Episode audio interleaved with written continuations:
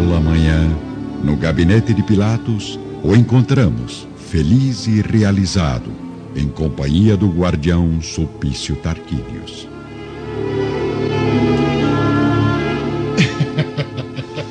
Pelos deuses!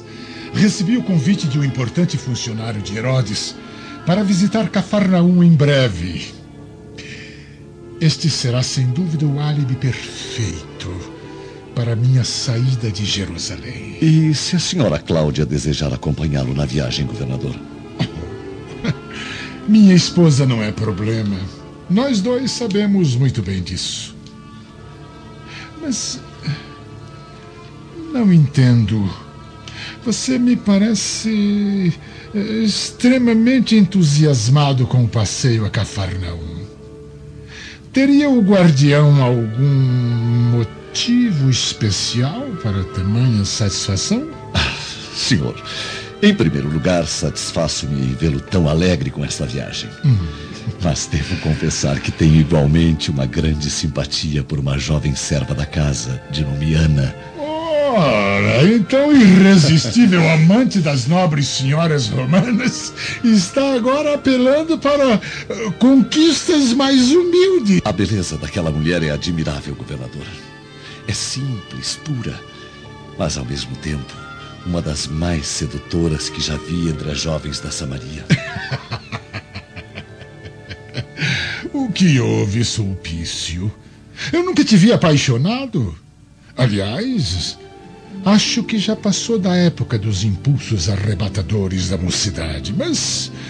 Em todo caso, isso significa que não me encontro sozinho no prazer dessa viagem repentina.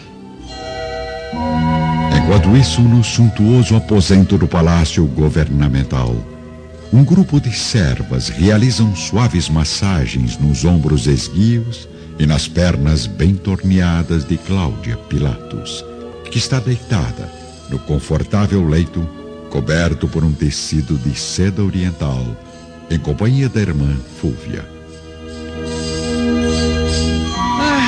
Estou tão feliz. Enfim, meu marido permanecerá alguns dias aqui em Jerusalém após aquela longa viagem pela Palestina.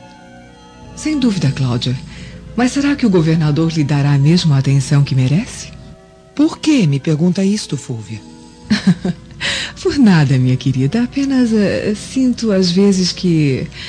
Uh, que o pensamento de Pilatos fica tão distante, como se a esposa nem existisse. Ora, minha irmã. Eu já lhe disse inúmeras vezes que meu marido é um homem bastante preocupado com a administração do império. Por isso vive cheio de problemas, pendências, coisas que nós, mulheres, dificilmente compreendemos. Peço aos deuses para que esteja certa, Cláudia. Afinal, o governador é um homem íntegro, honesto, que só quer vê-la feliz, embora sua própria felicidade esteja sempre em primeiro lugar. Incrível, Fúvia, mas às vezes parece que você conhece Pilatos melhor do que eu. Não sou eu que o conheço demais. Você que precisa entender melhor o coração generoso do governador da Palestina. No mesmo dia, ao cair da tarde, vamos encontrar o judeu André de Gioras caminhando com a sua mula nas proximidades do cemitério de Jerusalém. O sol começa a se pôr, desenhando no horizonte um arco-íris de cores vivas, decorando graciosamente o céu azul mesclado de tons alaranjados. Vamos, minha amiga. Prometi a mim mesmo que viria uma vez por semana fazer uma visita ao túmulo da minha cúmplice, fatalmente falecida.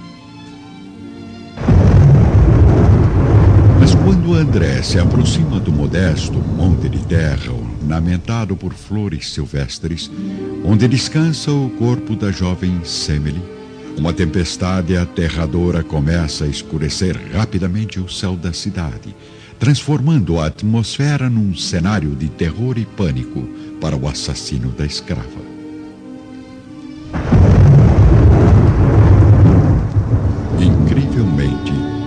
Gabinete do governador Pilatos, não muito distante do cemitério, os últimos raios de sol continuam brilhando, na mais intensa paz e harmonia, enquanto Pilatos conversa sós com Sulpício Tarquínios.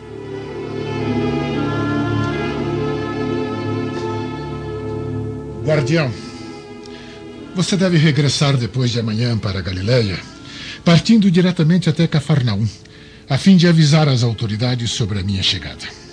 Depois seguirá para a residência do senador Lentulus e avisará minha decisão a Lívia, de modo bastante discreto, Sim. revelando a ela o dia previsto da minha visita. Perfeitamente, governador. Tenho certeza de que, devido à atitude irresponsável do marido, deixando a pobre senhora tão só naquela região miserável, venha ela pessoalmente encontrar-se comigo e separar-se dos servos ignorantes. Recordando por algumas horas os dias felizes em que vivia na sede do Império, através da minha presença aristocrática e da minha amizade sincera. Muito bem. Suas ordens serão cumpridas rigorosamente.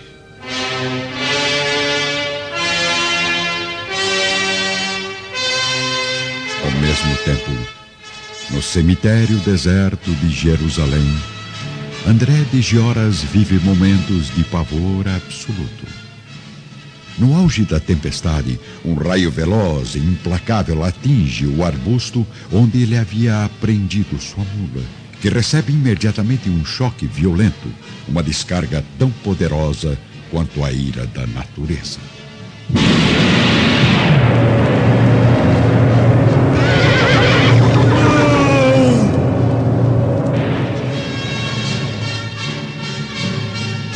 Pobre animal não resiste, despencando sem vida ali mesmo, ao lado do túmulo da escrava Semele. André, completamente incrédulo, fecha os olhos por alguns segundos, mas, ao contemplar novamente o céu de Jerusalém, enxerga o horizonte clarear à sua frente e o sol vespertino voltar a iluminar a paisagem, transformando o véu escuro da tempestade em um novo arco-íris, ainda mais vistoso e cintilante que o anterior. Minha amiga, e agora? Perdi meu filho para os romanos e você para a fúria dos céus. Por que mereço tantos castigos do destino? Por quê? Quatro dias depois, vamos encontrar Sulpício Tarquínios em Cafarnão, onde não é bem recebido pelos escravos da casa do senador. O guardião, no entanto, sabe como ninguém intimidar os servos inexperientes que guardam a residência, conseguindo facilmente aproximar-se da serva Ana. Qual a razão da visita inesperada, guardião? Venho a mando das autoridades do Império. Preciso de uma audiência particular com a senhora Lívia Lentulus. Mas, após tratar dos assuntos burocráticos, terei todo o tempo do mundo para acompanhar a serva num agradável passeio através do frondoso pomar da residência, onde poderemos nos conhecer mais intimamente. Aliás, creio que uma caminhada seria um tanto fatigante para nós dois. Afinal, o dia já chega ao fim e a escrava deve estar cansada, assim como eu, que percorri uma longa distância de Jerusalém até aqui. Por isso, sugiro algo bem mais aconchegante. O que acha de nos encontrarmos logo mais na pousada próxima ao lago? Ali sim. Poderíamos conversar à vontade e a serva descansaria do intenso dia de trabalho, relaxando no conforto do meu leito e no calor dos meus braços. Senhor guardião, chamarei minha senhora para atendê-lo em breve. Quanto a mim, devo esclarecer que considero a sua figura asquerosa e insignificante. E não sou, de modo algum, o tipo de mulher que imagina em sua mente doentia. É em Jerusalém, no terraço do palácio governamental, Pilatos confere alguns documentos, observado pelo olhar apaixonado e ingênuo da esposa. Desculpe interrompê-lo, meu marido. Noto ultimamente que anda preocupado, distante. Por acaso está zangado comigo? Que é isso, Cláudia, minha doce amada? Você é a esposa mais maravilhosa e compreensiva do mundo. Só existiu uma mulher que conseguiu, em alguns aspectos, se igualar à sua beleza, fidelidade e caráter. Já sei. Lívia Lentulus. Claro que não, não. Foi minha saudosa mãe. Uma alma incomparável.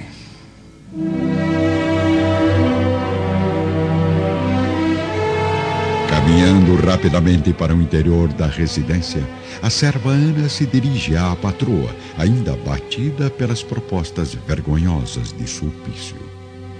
Senhora, o guardião Tarquínio se encontra lá fora, solicitando-lhe uma palestra em particular. Mas o que houve, Ana? Parece tão pálida. E o que esse homem inconveniente ainda tem a tratar comigo? Diz ele que vem amando das autoridades e parece bastante apressado. Está bem. Mande-o entrar. Senhora, peço perdão por incomodá-la em hora tão imprópria. Mas venho da parte do senhor governador da Judéia que tem a honra de comunicar sua vinda a Cafarnaum nos primeiros dias da próxima semana. No sítio afastado de Jerusalém, o desolado André de Gioras observa o pequeno Marcos dormindo tranquilamente, enquanto sorve generosos goles do seu vinho caseiro.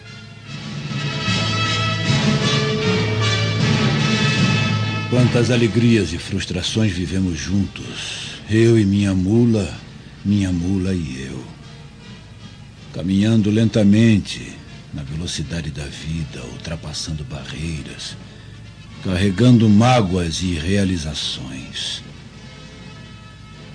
Ela no lombo, eu no coração.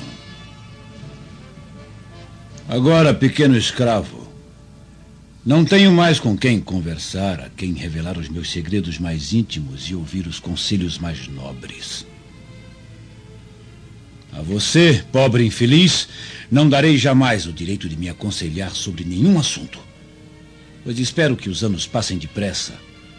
Você logo vire um escravo adulto e sinta na alma a dor que a minha nobre amiga sentiu no corpo naquela tarde amaldiçoada que jamais esquecerei. De volta a Cafarnaum, o guardião Sulpício aguarda ansiosamente a resposta de Lívia Lentulus.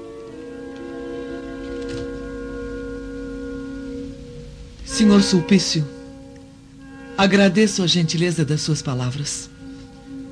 Mas devo esclarecer que meu marido se encontra em viagem neste momento. E não posso receber ninguém em nossa casa durante sua ausência.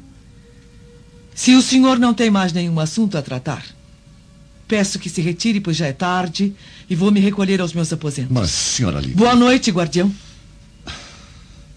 Boa noite. Lembranças ao senador. Sulpício sai da residência surpreendido com a atitude de Lívia.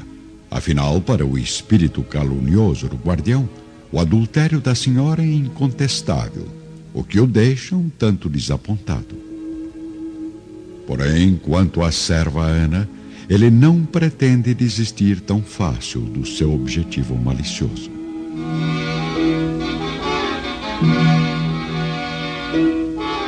Vamos agora ao palácio romano da família Severus, onde Flamínio está em companhia dos dois filhos e do escravo Saul no agradável terraço de mármore do edifício.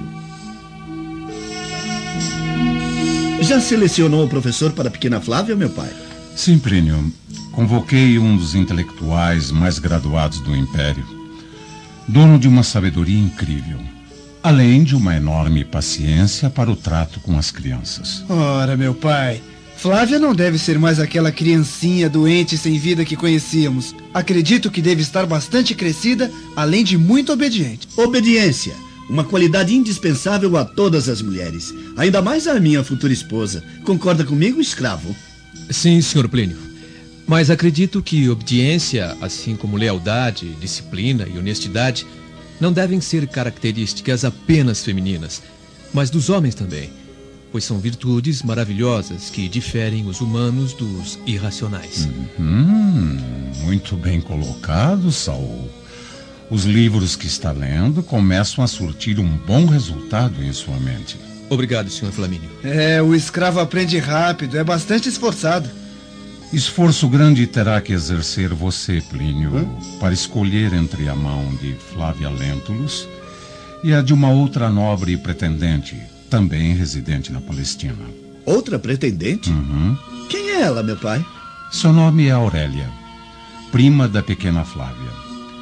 Eu recebi hoje uma carta da mãe da menina, a senhora Fúvia Prócula, esposa de Salvio Lentulus. Ela afirma que a filha o viu certa vez num concurso de bigas e o admirou bastante, mesmo sendo ainda uma criança. Já está prometida para ser sua esposa assim que completar a maioridade. Eu sinto muito, meu pai, mas já decidi. Vou me casar com Flávia Lentulus de qualquer maneira.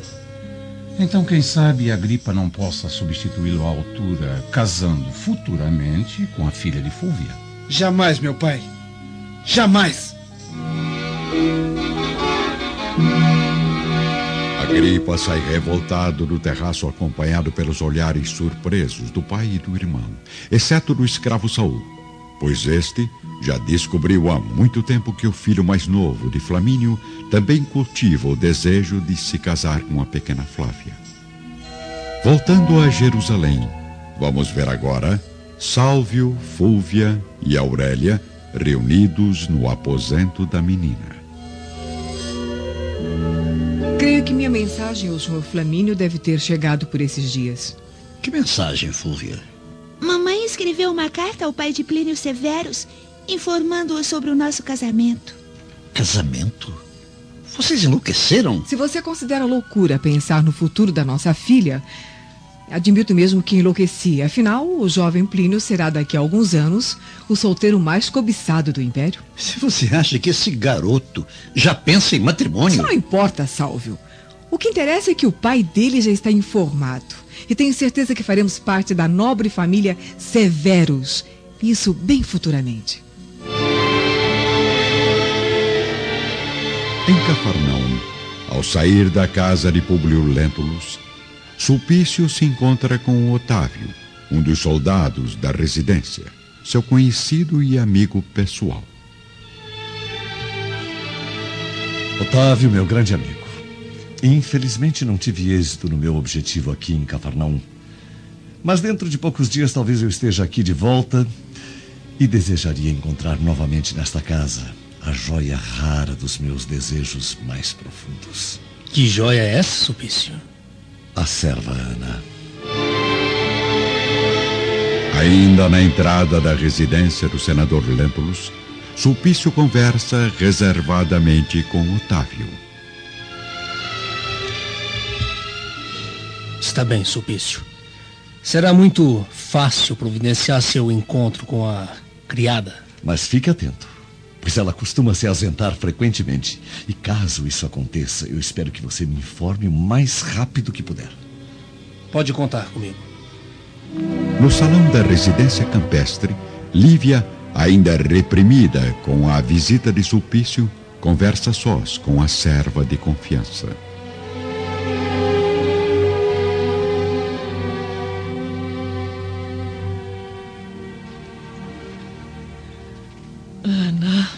Minha fiel companheira.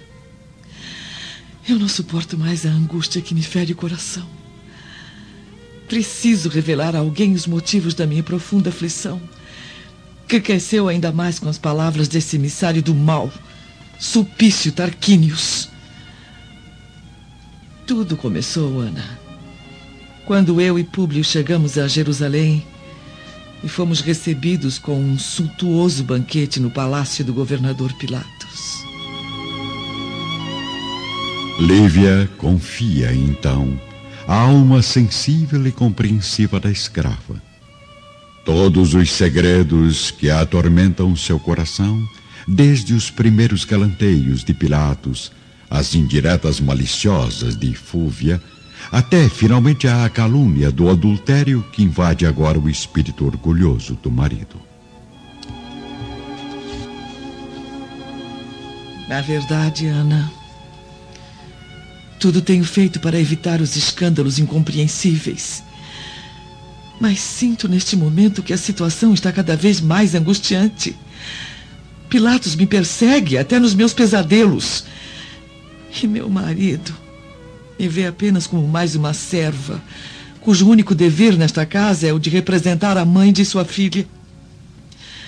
Por isso, nobre amiga, agora tenho apenas Jesus como juiz nesta causa dolorosa, em que as únicas testemunhas devem ser o meu coração e a minha consciência. Senhora, acredito que seria melhor retornar logo a Roma, onde poderia talvez reencontrar a sua paz interior, longe de almas tão perversas e impiedosas.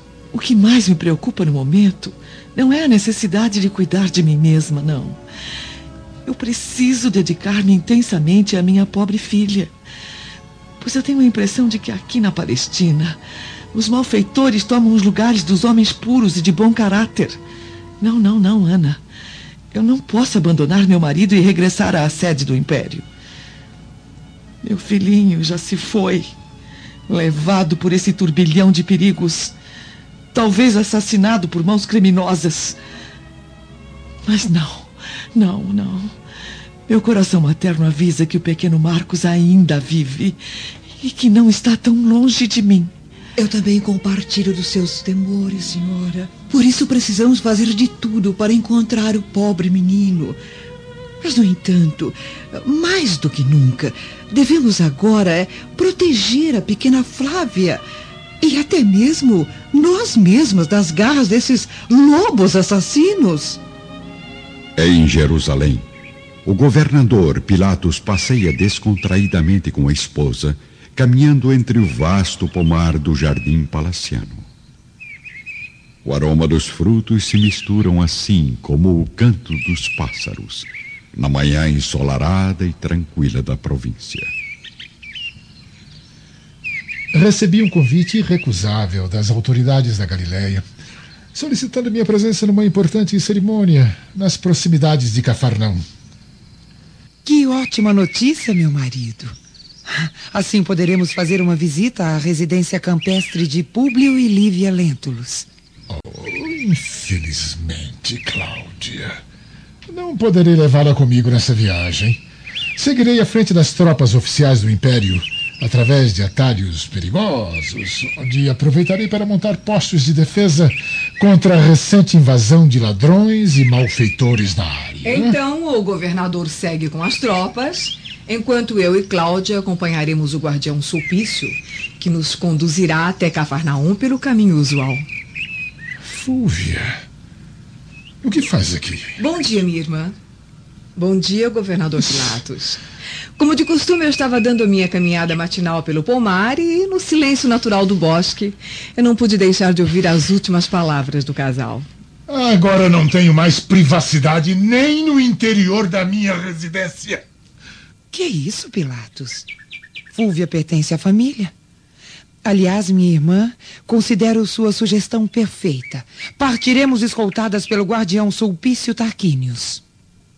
Perdoe-me novamente, governador mas pensei que o jardim do palácio estivesse sempre aberto aos amigos. E como a sua própria esposa me disse, o senhor exige apenas privacidade absoluta nos aposentos do edifício.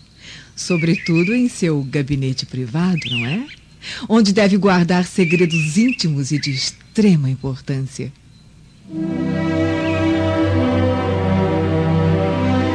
Em Cafarnaum, no terraço arborizado da casa de campo, Lívia escuta com atenção as palavras de Ana. Por que não nos refugiamos em algum lugar de confiança, senhora? Até que esses malditos criminosos abandonem a região. Mas onde, minha amiga? Uh, poderíamos, uh, poderíamos sair as duas daqui com a pequena Flávia, refugiando-nos na casa do meu tio Simeão, que nos protegeria de qualquer perigo. Ora, mas Seu tio vive na região da Samaria? Não é distante demais? Ah, concordo que o trajeto não seria tão curto, mas partiríamos com urgência, alugando animais descansados e fazendo na metade da travessia uma pequena parada em Naim. No máximo, em dois dias, atingiríamos o Vale de Siquém, onde se ergue a velha propriedade do meu tio. Muito bem, Ana. Hoje mesmo faremos nossos preparativos para a partida. Olhe, você deve escolher um parente de confiança, a fim de seguirmos com a maior simplicidade, sem provocar a atenção dos curiosos, porém protegidas contra qualquer eventualidade. No dia seguinte, Lívia se aproxima do servo que desempenha as funções de mordomo da casa, enquanto os demais escravos organizam uma pequena caravana. Máximos, preciso partir imediatamente para Samaria, na Judéia, onde permanecerei por alguns dias com minha filha. Levarei Ana comigo e espero que guarde fielmente a casa de seus senhores. Não quero a solenidade de costume. Viajarei em companhia de pessoas amigas e, caso o senador retorne antes da minha chegada, deve colocá-lo ciente da minha resolução.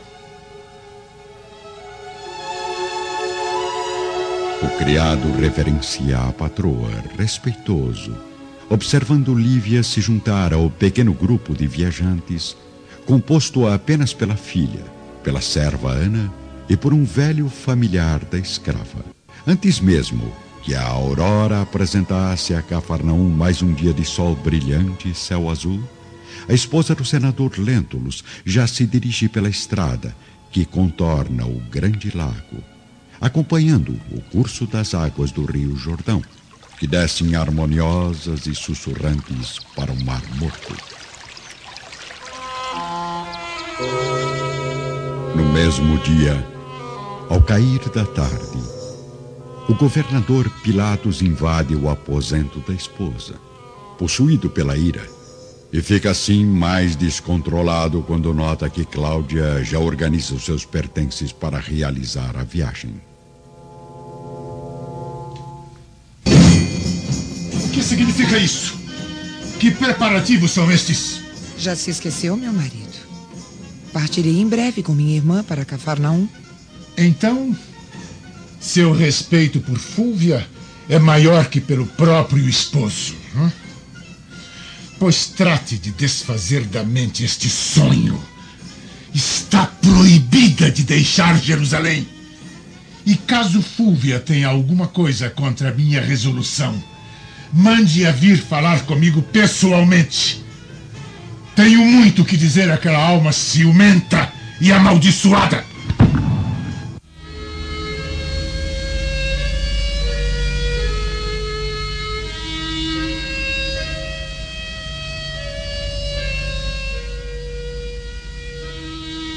Logo ao final da tarde, ainda iluminada pelo agradável sol das montanhas, Lívia, Ana e Flavinha chegam à residência de pedras de Simeão.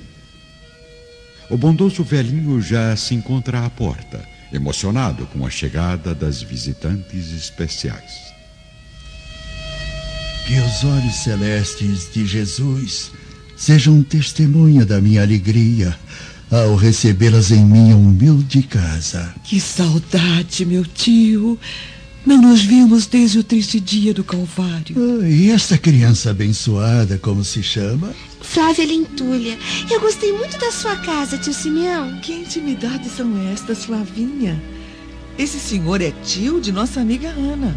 É, e será uma graça divina, a partir de hoje, tornar-me também tio e irmão de almas tão perfeitas quanto as suas. bem, mas vamos entrar. Já começa a esfriar e o vento da montanha pode não fazer bem a pequena Flávia. Sejam bem-vindas.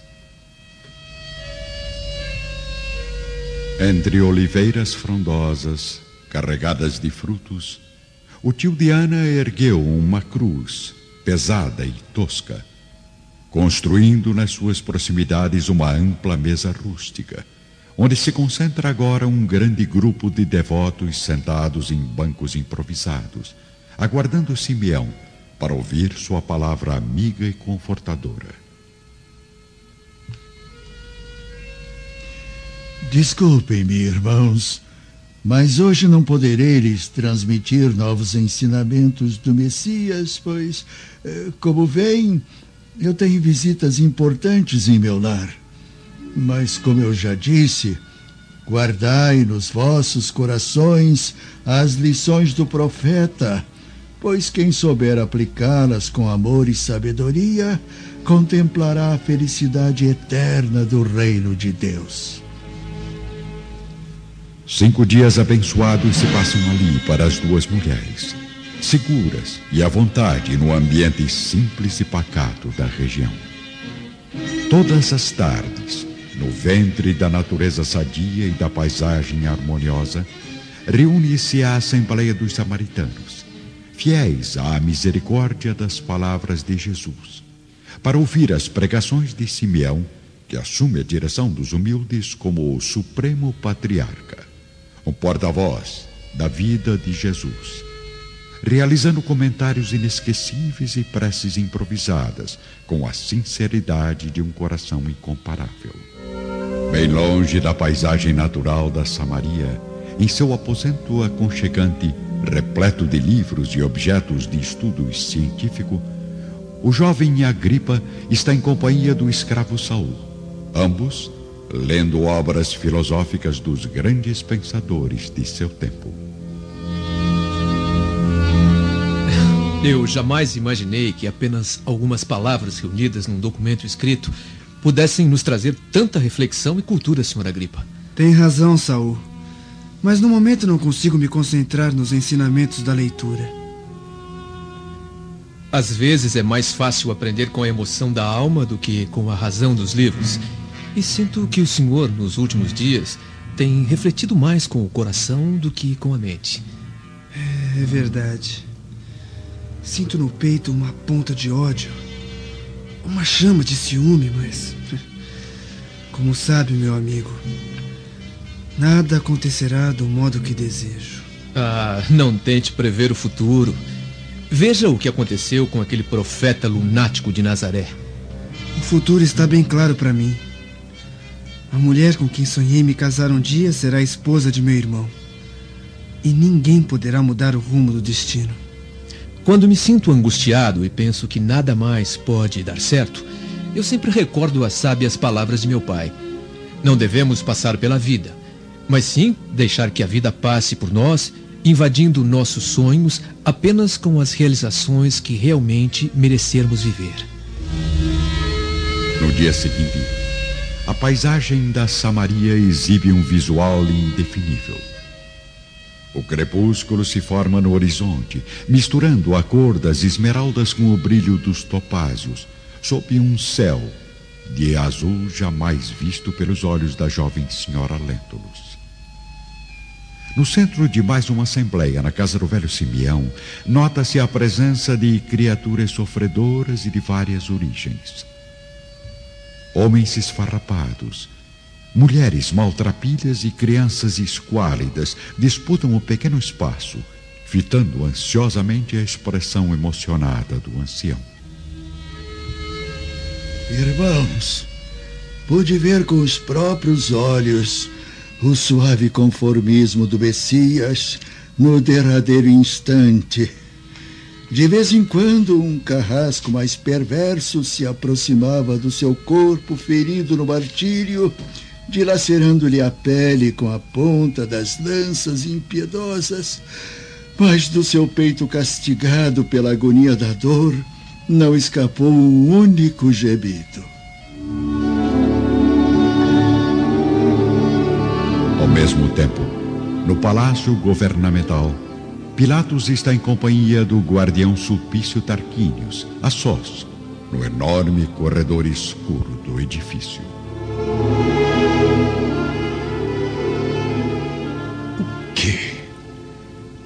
Não me diga que ela teve a ousadia de desprezar minha visita. Ah, não é bem assim, governador.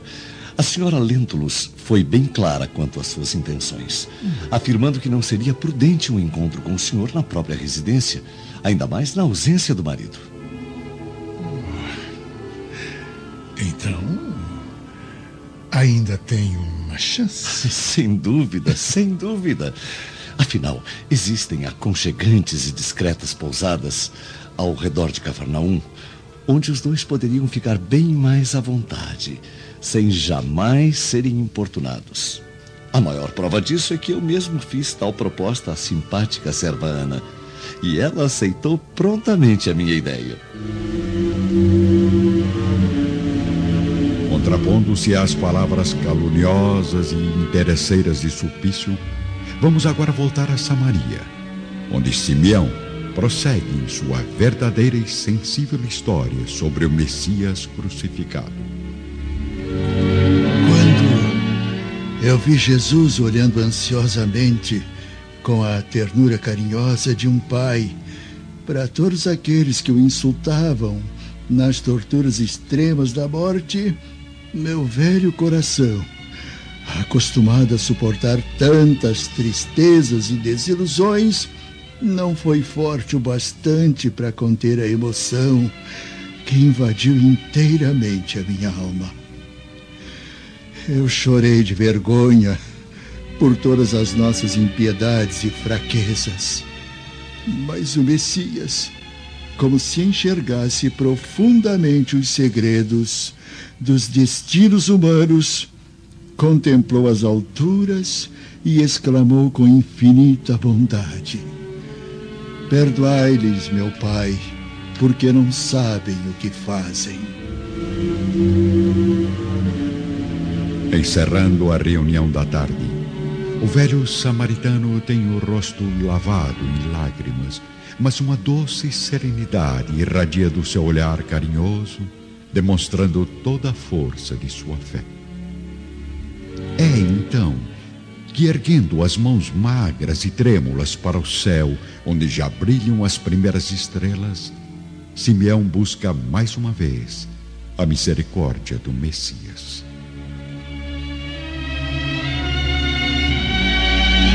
Senhor, perdoai nossas fraquezas e vacilações nas lutas da vida, onde os nossos sentimentos são tão miseráveis. Abençoai nosso esforço de cada dia e, se chegada a hora das provações, auxiliai-nos com a vossa misericórdia infinita, a fim de que não abandonemos a esperança nos dolorosos momentos do juízo final. Uma emoção geral invade as almas de todos ali presentes, que começam a se dispersar, regressando impressionados às suas choupanas humildes e pobres.